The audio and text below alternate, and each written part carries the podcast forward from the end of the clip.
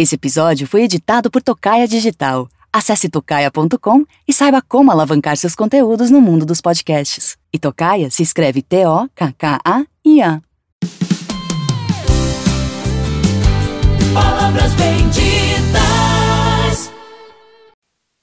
O Palavras Benditas de hoje vem a partir do que está no Evangelho de Lucas, capítulo 1, a partir do verso 5.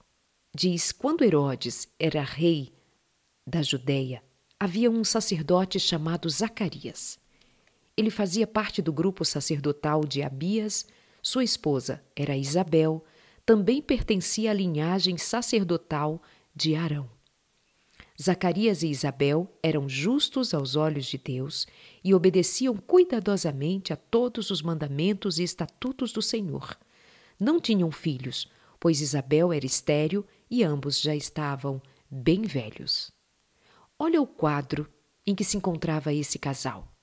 Um casal justo, obediente, cuidadosamente obediente dos mandamentos, dos estatutos do Senhor, mas já estavam velhos e não puderam ter filhos.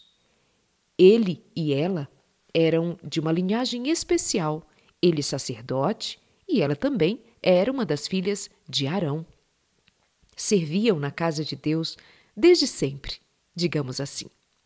O que me chamou a atenção para este casal sempre foi o fato de ser um casal justo, santo, piedoso, temente a Deus, servos de Deus no templo, servos de Deus ligados aos serviços sacerdotais, como no caso exatamente Zacarias.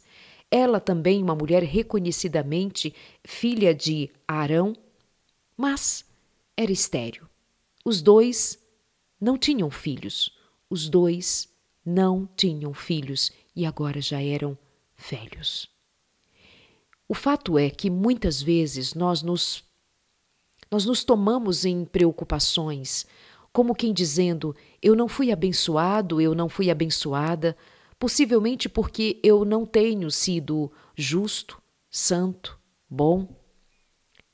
E por muitas vezes pessoas vão dizer, Darleide, eu guardo os mandamentos de Deus, eu faço tudo certinho, eu procuro viver uma vida correta com Deus, mas eu não tenho recebido a minha bênção. O caso de Zacarias e Isabel nos faz saber que mesmo as pessoas justas, santas, boas, corretas, honestas, também passam por dificuldades. A nossa fé precisa ser madura o suficiente para nós sabermos que as coisas vão além do que a nossa explicação lógica possa responder. Pessoas justas também sofrem. Pessoas boas, tementes a Deus, obedientes a Deus, também sofrem. A diferença é que pessoas boas, santas, justas, tementes a Deus, elas não serão envergonhadas para sempre. Elas não serão tristes para sempre. Elas não viverão uma vida de agonia para sempre. Elas serão honradas segundo a sua fé. Foi uma grande alegria, uma grande surpresa que Isabel ficasse grávida, já sendo uma senhora de idade avançada. O Senhor separou um propósito para cumprir-se na vida daquela mulher e daquele homem. Zacarias e Isabel foram alvos do propósito de Deus para, em idade avançada, responderem segundo a honra que o Senhor os conferiu. Mas digamos que, ainda que isso não tivesse acontecido, nós seríamos testemunhas de um casal chamado Zacarias e Isabel, e que eram temente a Deus, que era é, dedicado ao serviço do Senhor, mesmo quando não fora ouvida uma oração que fizeram ao longo da vida. O fato é que nós precisamos ser fiéis o suficiente para que esta fidelidade se estenda mesmo para o tempo quando ainda nossa oração não foi atendida. O risco é quando nós colocamos a nossa fidelidade em xeque, porque nossa oração ou nosso desejo não fora atendido. A riqueza espiritual está em nós estarmos em Deus, amarmos a Deus sobre tudo e sobre todos, nós amarmos a Deus sobre tudo e sobre todos, mesmo que a bênção ainda não tenha chegado. E eu digo ainda porque ela pode chegar. O Senhor pode honrar a nossa fé, mas, sobretudo, o Senhor procura filhos, adoradores, adoradoras, amados, que simplesmente o amem pelo que ele é e não somente pelo que ele dá. O segredo da nossa espiritualidade deve estar em amarmos a Deus. E amarmos a Deus pelo que Ele é, pelo que Ele fez, e o que Ele já fez é suficiente. A salvação. A salvação é algo que nós relegamos a alguma coisa comum. E nós somos levados a considerar a Deus pelos milagres outros que Ele faz. E muitos estão desistindo de crer em Deus porque o seu casamento não foi restaurado, porque não tem o filho, porque não casou, porque não conseguiu, não realizou isto ou aquilo. Mas, por favor, pessoas justas, honestas, tementes a Deus, também tiveram a experiência de sofrer na carne um não de Deus ou um espera, ou não será assim. Isabel e Zacarias eram justos aos olhos de Deus e não tinham filhos. Não era uma maldição. Eles não tinham filhos. Mas fora reservado para eles um tempo de honra, e o tempo de honra chegou. O seu tempo de honra pode chegar a sua hora de honra pode chegar. Aquela mulher que era envergonhada porque diziam: lá vai uma estéreo. Aquele homem, lá vai um que não pode ter filhos, lá vai um estéreo. E aquilo era uma grande desonra naqueles dias. Tinham em mente ser uma maldição, um castigo de Deus. E até hoje, homens e mulheres que não podem ter filhos se sentem envergonhados, diminuídos, ofendidos. Já perceberam? Uma mulher, quando sofre um aborto, guarda segredo. Vão dizer que eu sou uma mulher seca, incapaz de dar um filho. Muitas delas se veem infelizes porque não podem dar um filho para o marido. Se sentem culpadas, maridos que se sentem culpados, mas são ainda mais as mulheres, que são alvos dos olhares da dó, da piedade, porque não quiseram, não puderam ter filhos. Mas certo dia Zacarias estava servindo diante de Deus no templo, pois o seu grupo realizava o trabalho sacerdotal conforme a escala. Ele fora escolhido por sorteio, como era costume dos sacerdotes, para entrar no santuário do Senhor e queimar incenso. Amados, nós estamos falando de alguém que queimava incenso na presença de Deus e não podia ter filhos. Já era um senhor de idade. Ele queimava incenso na presença de Deus e não podia ter filhos. Volto a dizer que a vida não é tão lógica quanto nós imaginamos ou quanto muitas vezes nós esperamos. A vida tem outro tipo de lógica que nem sempre conseguimos alcançar. E uma das lógicas é que nós estamos no mundo em que é assim mesmo. Há esse tipo de dor para ser enfrentada, há esse tipo de angústia para ser administrada. Há questões na vida que não são resolvidas pela lógica. Por que não? Por que eu? Por que o outro tem e eu não tenho? Eu não sei das desigualdades deste mundo em que nós nos encontramos, impactado pelo pecado. Mas eu sei que Deus proverá uma honra. Eu sei que Deus proverá um lugar para nós.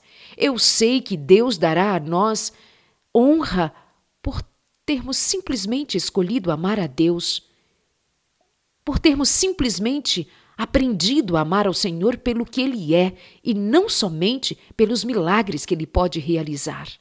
O meu amor precisa estar além de um milagre. O meu amor com Deus, por Deus, precisa estar além daquilo que eu sei ele pode fazer, mas por algo que eu não consigo alcançar, ainda não foi o tempo, ainda não foi a hora. Mas eu quero que o céu veja, todos saibam, que o universo considere que eu amo a Jesus mesmo que eu não tenha alcançado aquilo tanto esperei, que eu tanto desejei, há algo mais que o Senhor tem para mim e eu vou até o dia em que eu ver a face de Jesus, para que eu contemple a face do meu Salvador e eu saiba que valeu a pena esperar. Pela eternidade eu esperaria, porque o meu Deus é fiel, o meu Deus é fiel. E eu amo pelo que Ele é, eu amo pelo que Ele é. Ele é o meu Deus, Ele é o meu Salvador, Ele é o meu Senhor, Ele é a minha vida. Eu tenho como tudo, tudo que eu preciso. É o meu Deus. Você vai dizer, mas Darleide, é fácil dizer estas coisas quando tem-se filhos, quando se está casado, quando isto ou aquilo já foi conquistado. Eu sei que não é fácil. Eu sei mas está declarado. Deus é digno da nossa confiança. Deus é digno. Deus é digno que nós o amemos. Deus é digno que nós o adoremos pelo simples fato de Ele ser o nosso Deus, o nosso Criador, o nosso Senhor e mantenedor, o Senhor que nos ama e que tem, que tem guardado para nós a eternidade. E na eternidade, nenhuma destas coisas que nós estamos, tanto sonhamos aqui, nenhuma destas coisas que tanto desejamos aqui fará falta. Nada na eternidade será comparado e será menos. Nada nós estaremos em Cristo para sempre. Nós viveremos as alegrias do céu, nós viveremos as alegrias da eternidade. E estas alegrias têm início aqui, quando nós temos paz, quando nós temos o amor, quando nós temos o Espírito Santo, quando nós temos o bálsamo que cura as nossas feridas, que nos faz ter paciência, paz, longanimidade, esperança, confiança de que nós veremos a face do Senhor e que nada se compara. O anjo apareceu para Zacarias e ele ficou muito abalado, muito assustado. E disse: Não tenha medo, Zacarias, sua oração foi ouvida. Sabe que eu achei lindo também em mais uma das histórias de visitação do anjo do Senhor? É que o anjo diz que Zacarias orava. Ele orava para que sua mulher tivesse um filho. Bendito seja o nome do Senhor que levanta homens para serem sacerdotes não somente no templo, mas para ser o sacerdote da sua casa, ser um intercessor na sua casa. A vida de intercessão muitas vezes é ligada à experiência da mulher. Mulheres que oram, mulheres que buscam, mulheres que intercedem, mulheres que vivem na presença de Deus, buscando a face de Deus. Mas algumas vezes o Senhor é muito claro em revelar na Sua palavra homens intercessores, homens sacerdotes, homens que intercediam por sua mulher, como fizera também Isaac. Isaac orou pela sua mulher para que ela tivesse filhos. Zacarias orou para que a sua mulher tivesse filhos. Eles oraram para serem pais. O Senhor busca homens que se levantem como intercessores, homens que abençoem as suas mulheres, ou, no caso, cada homem pedindo a Deus que o Senhor abençoe a sua mulher. Cada homem pedindo que a misericórdia de Deus assista a sua casa. O Senhor está buscando homens que estejam na presença de Deus, homens que estejam alinhados com a vontade de Deus.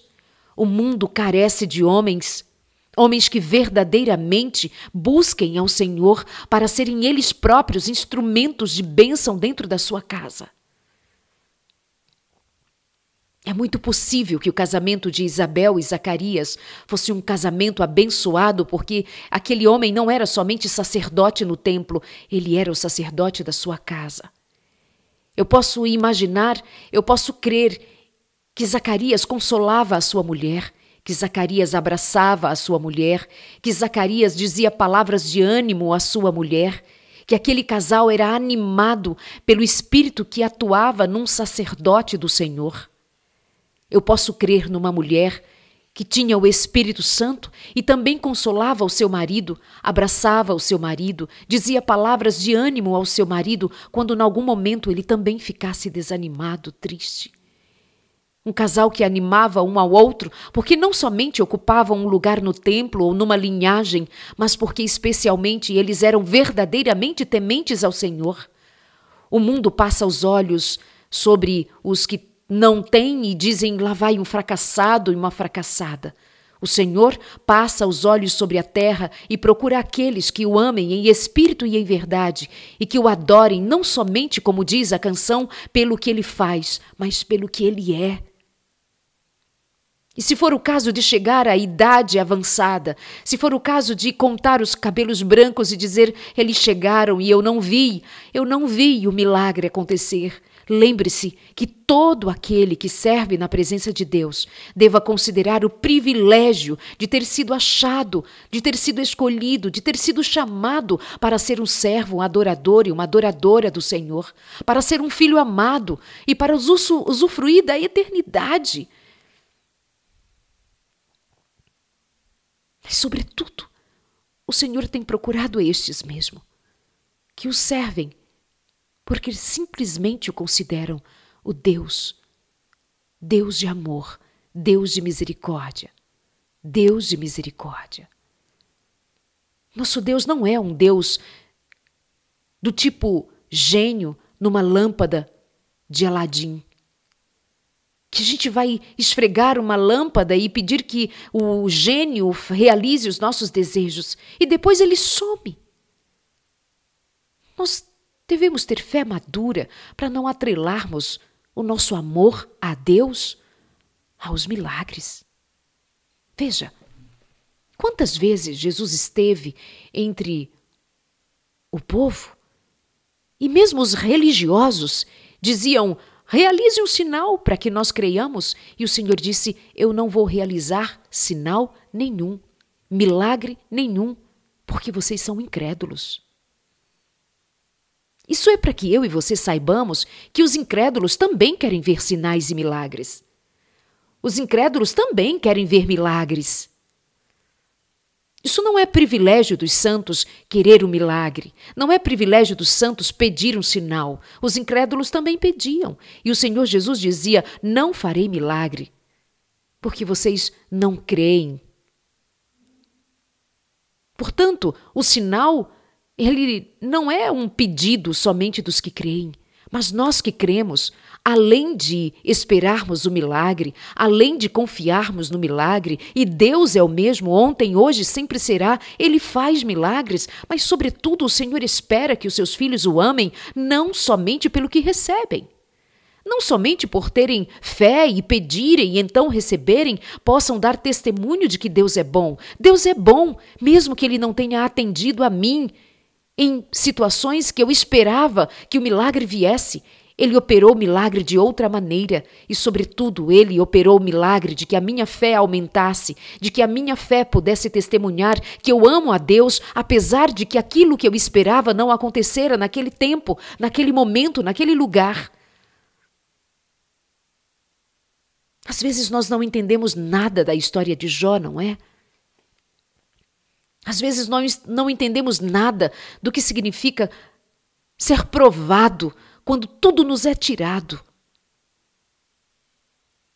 E nós devemos considerar que tudo é diferente porque nós sabemos do final da história de Jó antecipadamente, mas Jó não sabia. Jó não sabia. Ele não sabia do que estava acontecendo nos bastidores. Nós sabemos. Nós precisamos lembrar também que nós não sabemos tudo do que está acontecendo a respeito da nossa vida nos bastidores do grande conflito. Nós não temos compreensão de todas as coisas que nos acontecem por trás das cortinas do grande conflito. A nossa vida não é uma questão matemática que, somando dois mais dois, dá uma conta exata de quatro. Nós muitas vezes precisamos ter mais sensibilidade espiritual para entender que a nossa vida está no meio de um grande conflito. E que nós muitas vezes nos enganamos. Porque pensamos que tudo que nós enxergamos é o suficiente para entendermos e não é. Por isso a necessidade de nós buscarmos mais o Espírito Santo para termos compreensão do Senhor para termos compreensão do que nos está acontecendo além daquilo que os nossos olhos comuns enxergam. Pessoas justas, boas, santas, tementes a Deus, servidoras do Senhor também passam por dificuldades, também passam por calamidades, também passam por perdas. O que vai acontecer, porém, é o testemunho que restará da vida de alguém que, mesmo sendo temente a Deus, servindo a Deus, crendo em Deus. Não tenha para contar o milagre que tanto esperou, mas tenha o milagre da fé para revelar, e o mundo fica pasmo de ver como continua crendo quando tudo lhe parece diferente do esperado. Ou quando tudo de fato está parecendo ser contrário. O mundo fica pasmo de ver como nós cremos apesar dos pesares.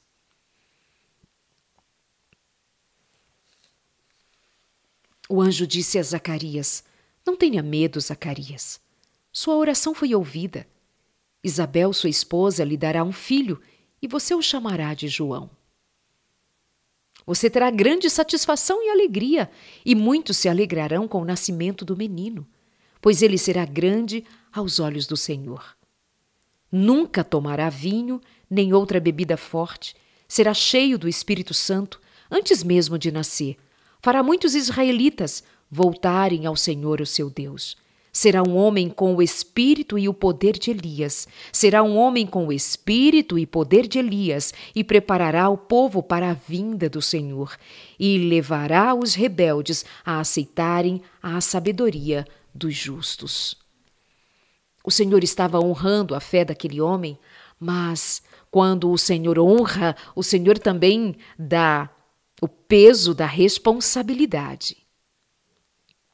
A responsabilidade agora era Zacarias e Isabel serem pais de um grande profeta, que depois Jesus Cristo diria sobre ele que nunca houvera profeta da magnitude, da estatura de João. E agora eu quero caminhar um pouquinho com você a respeito da responsabilidade que fora dada àquele casal, numa circunstância muito especial, de um milagre que não estava nem dentro mais do esperado, porque eles já eram velhos. Mas o Senhor tinha um propósito grandioso.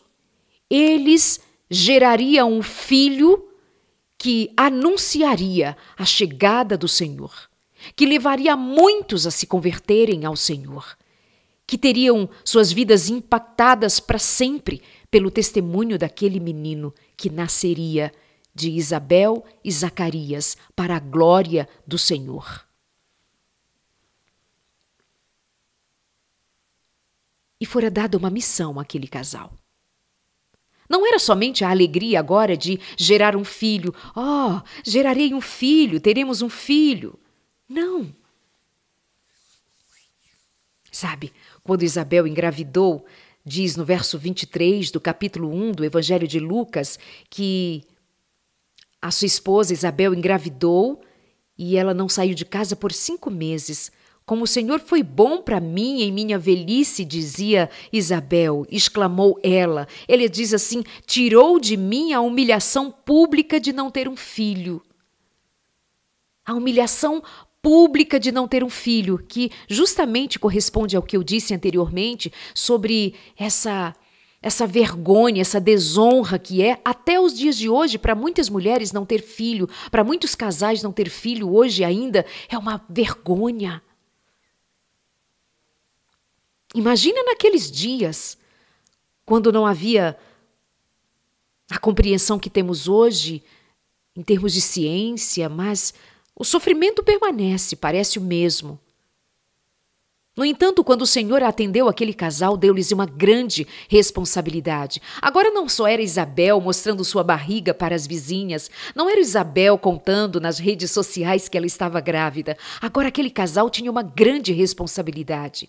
E aqui é uma, uma questão que eu quero abrir com você. Pais e mães precisam lembrar da responsabilidade que têm com seus filhos. Pais e mães precisam lembrar que, ao receberem a condição de serem pais e mães, eles estão agora sob a responsabilidade de devolver esses filhos para o Senhor. Vejam, o anjo do Senhor, ao comunicar àquele casal que teria um filho em circunstâncias tão especiais, o anjo vai dizer, inclusive, que ele não deva tomar vinho ou beber bebida forte? Ele será cheio do Espírito Santo? Por que o Senhor, mais uma vez, diz a alguém que tem uma missão especial o que ele deve beber e o que ele não deve beber, o que ele deve comer e o que ele não deve comer? Isso me chama muito a atenção e aconteceu do mesmo jeito quando o anjo visitou Manoá, o pai de Sansão, quando visitou a mãe de Sansão, o anjo disse exatamente a mesma coisa. Ao que parece, o Senhor, ao dar uma missão para alguém, ele diz como deva seguir o curso da sua vida. Inclusive, o Senhor pensa, se preocupa em instruir a respeito até mesmo do que vai comer e do que vai beber ou deixar de fazê-lo, porque tem uma missão especial. Queridos pais, se nós estamos instruindo os nossos filhos para uma missão especial, nós deveríamos ser mais cuidadosos do que temos sido até aqui. Nós pensaríamos melhor no estilo de vida que nós estamos ensinando aos nossos filhos, porque quando Deus nos dá uma missão, Ele nos instrui a como nós devamos ser fiéis nesta missão.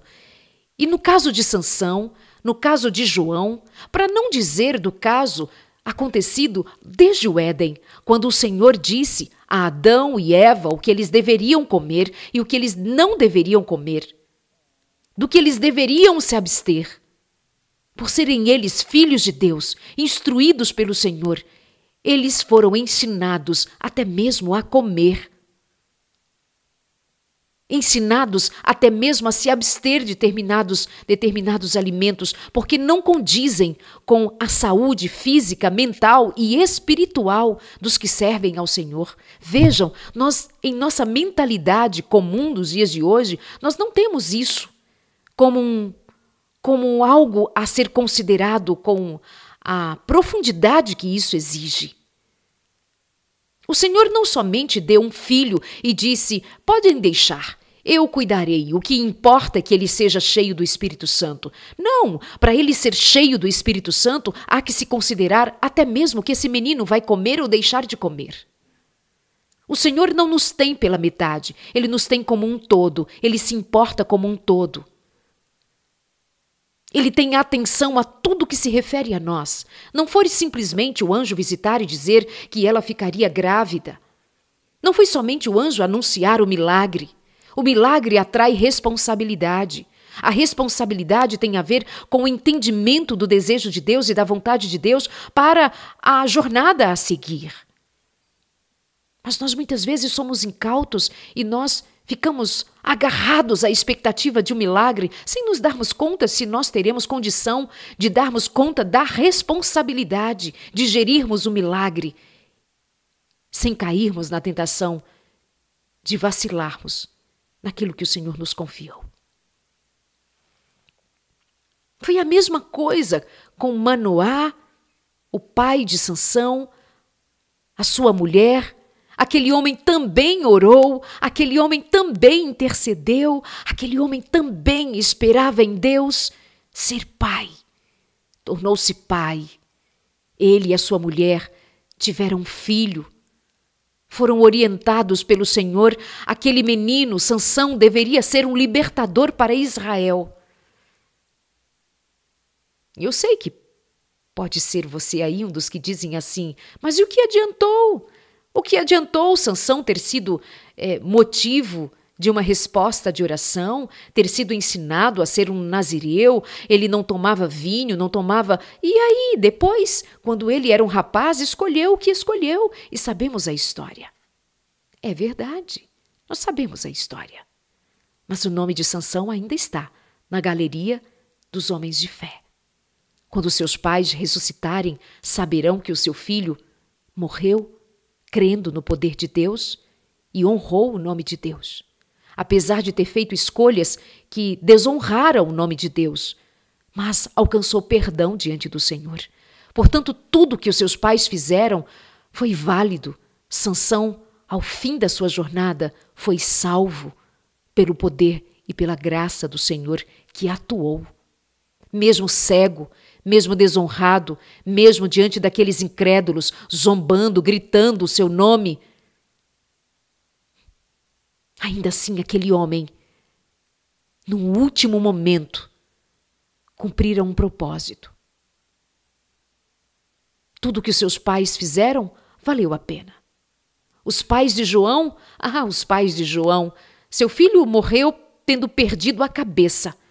Mas a eternidade é, é o presente, é a, é a realidade, é, o, é um fato. A eternidade já estava no coração de João. Perder a vida por um tempo aqui não significa nada para quem anunciou a chegada do Salvador, para quem teve o privilégio de encontrar-se com Salvador nas águas e batizá-los para cumprir o propósito para o qual ele fora chamado. João cumpriu o propósito para o qual nasceu.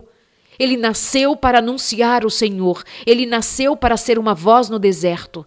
Os seus pais o ensinaram a amar a Deus e dar a ele condições para que o Espírito Santo pudesse atuar naquele menino e ele se tornasse a voz que clamava no deserto: convertam-se ao Senhor. Ter um filho para cumprir um propósito do Senhor.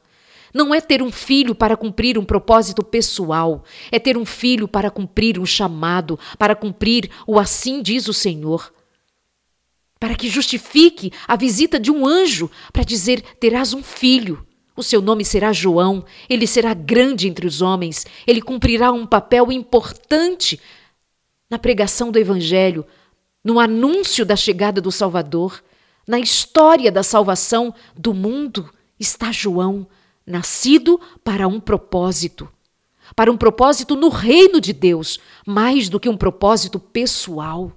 E aqui está a grandeza de nós termos uma fé madura, do que significa ter a realização pessoal em detrimento da relação que precisamos ter com a, o entendimento do que seja cumprir um propósito para o reino de Deus.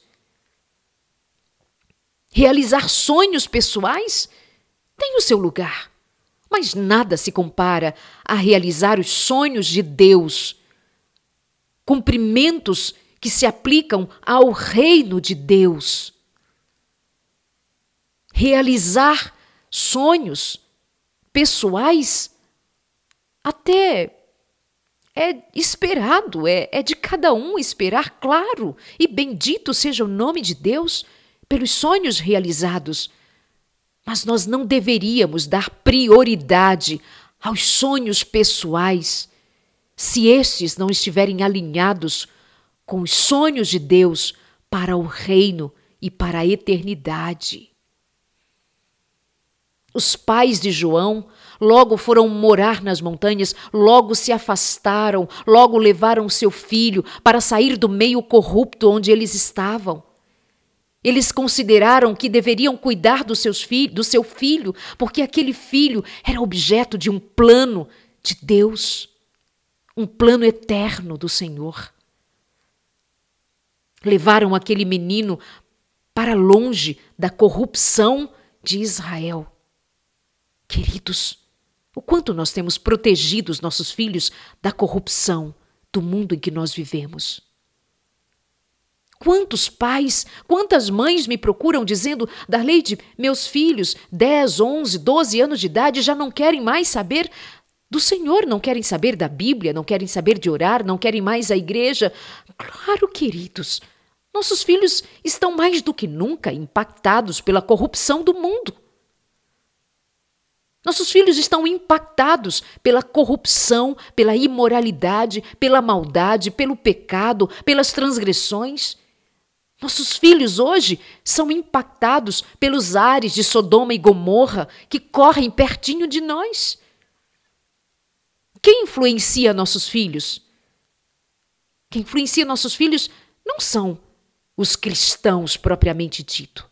Nossos filhos são influenciados por homens e mulheres que não são necessariamente os que nós gostaríamos que fossem modelos para eles.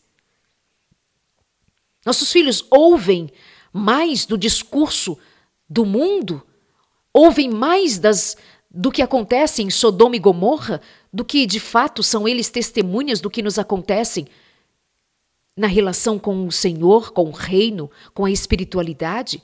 Nossos filhos não têm interesse de serem batizados pelo Espírito Santo, têm? Quantos dos nossos filhos com seis, sete anos de idade vão dizer, mamãe, meu, meu desejo é ser batizado pelo Espírito Santo? Eles nem ao menos foram ensinados a respeito do Espírito Santo. Nós ensinamos aos nossos filhos sobre se eles pedirem, Papai do céu vai dar. Se eles pedirem, Papai do céu vai dar tudo o que eles querem. Nós contamos historinhas para mostrar como Deus é poderoso para fazer. Mas eu não sei se nós temos o cuidado de ensinar aos nossos filhos o quanto Deus é bom por simplesmente ele ser um Deus bom, um Deus santo, um Deus justo, um Deus grande, um Deus a quem devamos dedicar a nossa reverência, ter temor a Deus. Nós nos desequilibramos no ensino aos nossos filhos a respeito do Senhor. E eu clamo, conclamo aos pais que, em nome de Jesus, ensinem os seus filhos sobre eles serem cheios do Espírito Santo, falem sobre o Espírito Santo, anunciem o Espírito Santo como Deus presente e que quer fazer do seu filho e da sua filha parte de uma geração que vai anunciar a chegada do Salvador Jesus Cristo. Nossos filhos são chamados a serem João Batista para o dia de hoje. Mas tem a ver como nós, pais, instruímos nossos filhos. Nós saímos de um extremo de uma religião carrasca, de uma religião que obrigava os filhos a acordarem muito cedo para os cultos, e aqueles filhos se levantavam com raiva, não todos, obviamente, mas se levantavam como crianças, e aquilo foi tomado como uma coisa extremada. Saímos daquele lugar e viemos para um outro canto agora. Os filhos fazem o que querem, acordam na hora que querem, culto se quiserem, se der tempo fazer. Extremos de não serem os filhos ensinados a terem tempo com Deus, a amarem a palavra de Deus, pais que deixam seus filhos à solta para que eles descubram. Descubram o quê? Habitando num mundo que mais parece Sodoma e Gomorra, ou melhor, a palavra de Deus diz que quando Sodoma e Gomorra se levantar, pedirá-nos conta de como eles sofreram o juízo de Deus e nós ainda não. Só para nós termos uma ideia do nível de corrupção do mundo em que nós estamos ainda nesses tempos de agora. E que tende a piorar. Tende a piorar. Nossas crianças bem pequenas estão ligadas àquilo que outrora nós dizíamos: meu Deus, isso não é coisa para criança. Hoje nós temos pornografia especializada para crianças. Hoje nós temos uma atuação do maligno, do espírito de imoralidade, atuando nas crianças, nos adolescentes, nos jovens. Queridos, eu faço palestras para adolescentes, para jovens, as perguntas que me fazem são as mesmas que os adultos fazem sobre posições sexuais, sobre é, desejos sexuais, sobre práticas sexuais que são ali dos, dos grandes. Mas os pequenos, desde pequenos, estão impactados por questões que outrora nós preservaríamos nossos filhos. Mas tudo precocemente posto diante dos nossos filhos, perdem a pureza muito cedo, perdem a inocência, perdem a beleza de ser uma criança, de ser uma adolescente, descobrindo a beleza da vida, descobrindo as, a, a vida com todos os, os prazeres que ela tem no seu tempo, na sua hora, do seu jeito, ensinado da forma correta, mas eles estão bebendo em fontes corruptas, em fontes malditas, fontes imorais. E o que nós pais fazemos? Damos muito cedo condições para os nossos filhos assistirem, verem, ouvirem, o que não temos nem capacidade por faltar tempo ou inteligências especialmente a inteligência espiritual, que abre a visão para entender como fazer com que a espiritualidade dos nossos filhos progrida, cresça de modo saudável, bonito para a honra e para a glória de Deus. Para que nós queremos ter filhos em tempos corruptos se nós não temos um plano com Deus? Para então entregarmos nossos filhos de volta ao Senhor naquele grande dia, quando Ele perguntar: Onde estão os filhos que eu te dei? O que nós diremos? Que fizemos fotos bonitas para o Instagram? Que nós fizemos festinhas a cada mês, porque de mês em mês nós celebramos que nós temos agora um bebê em casa, um filhinho em casa, e ele é o nosso xodó, ele é a coisa mais fofa do mundo e é. Mas o Senhor pedirá conta mais do que um filhinho bonito. Ele pedirá conta de um filho que nasceu com o propósito de glorificar ao Senhor nosso Deus. E o Senhor se importa com tudo. O Senhor se importa com o que o seu filho come, com o que o seu filho bebe ou deixa de comer e beber. O Senhor, Ele, quando nos deu um filho com propósito, ou quando o Senhor te chamou com propósito, essa palavra também é para você. Se o Senhor te fez um chamado, Ele não te fez um chamado qualquer. Não é para você viver a sua vida espiritual do jeito que você pensa ser. João Batista fora chamado para um grande propósito e ele viveu como um grande homem, abrindo mão de viver como todos viviam para dedicar-se exclusivamente a viver como era da vontade de Deus.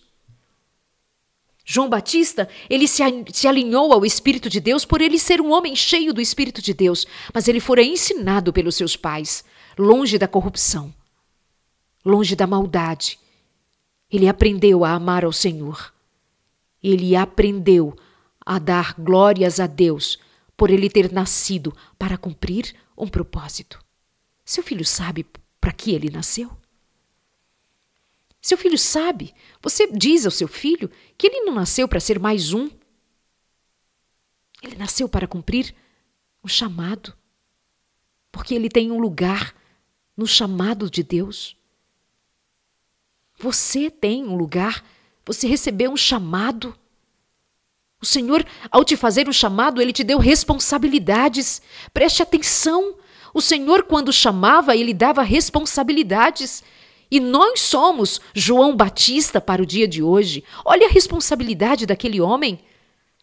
Ele não comia o que todo mundo comia, ele não bebia o que todo mundo bebia, ele não vestia o que todo mundo vestia, ele não fazia o que todo mundo fazia, porque ele nascera com propósito, ele fora chamado com propósito e ele viveu para cumprir o propósito de Deus.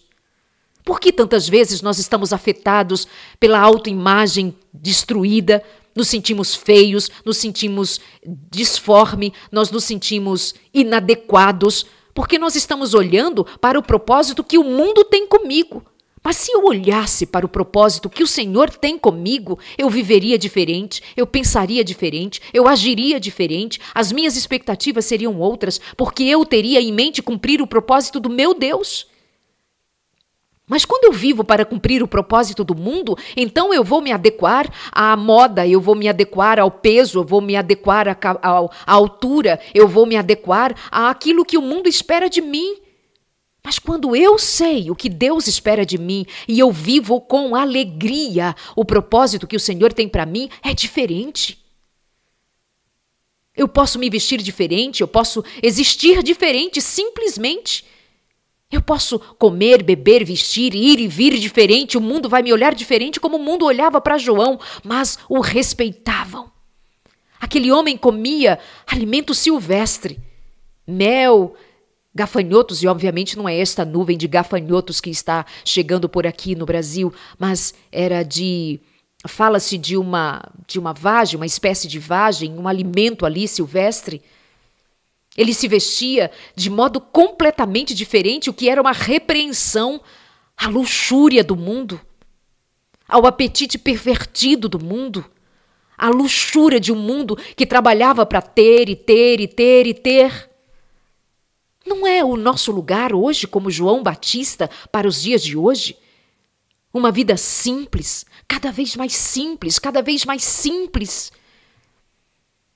Para anunciar um, uma mensagem que precisa ser maior, que precisa chamar a atenção. Nós precisamos ser mais simples. Simples no beber, simples no comer, simples no vestir, simples em existir. Simples.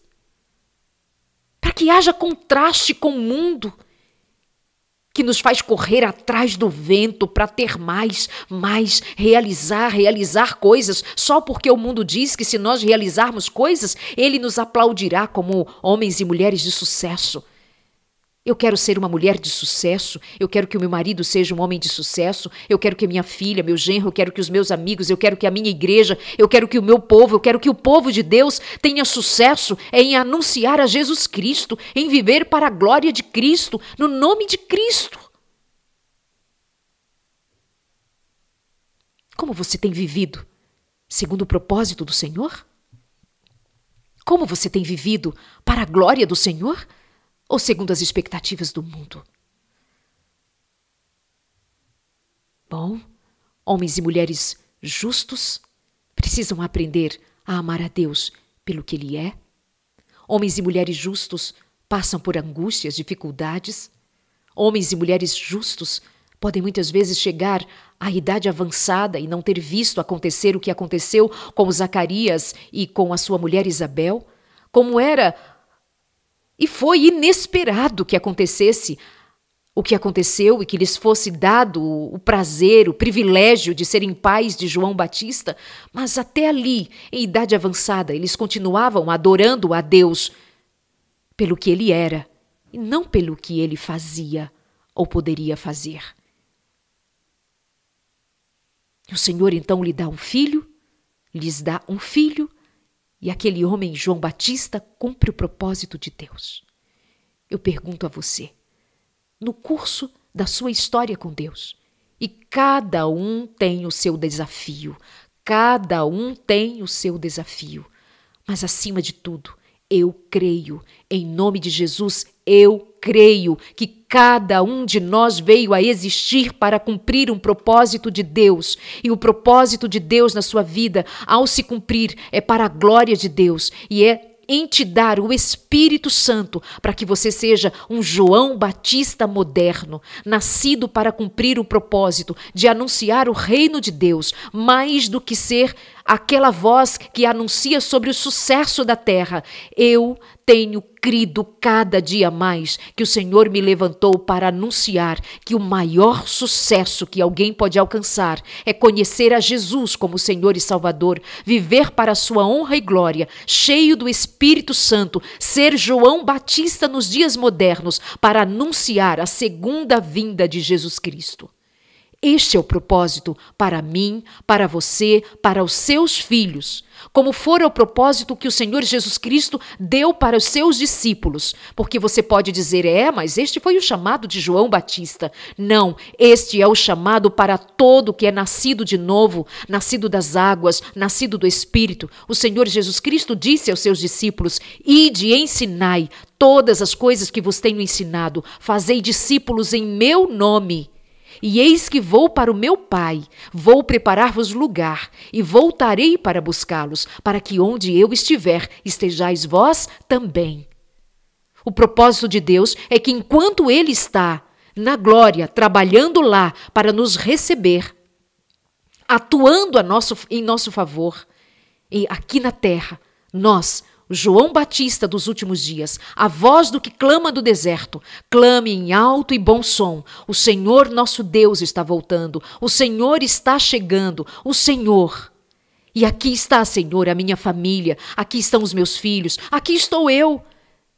Se os meus filhos não estão, se o meu marido não está, se a minha mulher não está, se os meus filhos escolheram outro caminho, se os meus filhos foram noutros caminhos, como fora Sansão, eu permanecerei com o Senhor até que um dia, até que um dia o Senhor diga: chegou a hora, e eu veja a face do meu Deus, e eu tenha em Deus a alegria de quem sabe viver a alegria como viverá os pais de Sansão. Na ressurreição encontrarão o seu filho salvo, o seu nome no livro da vida.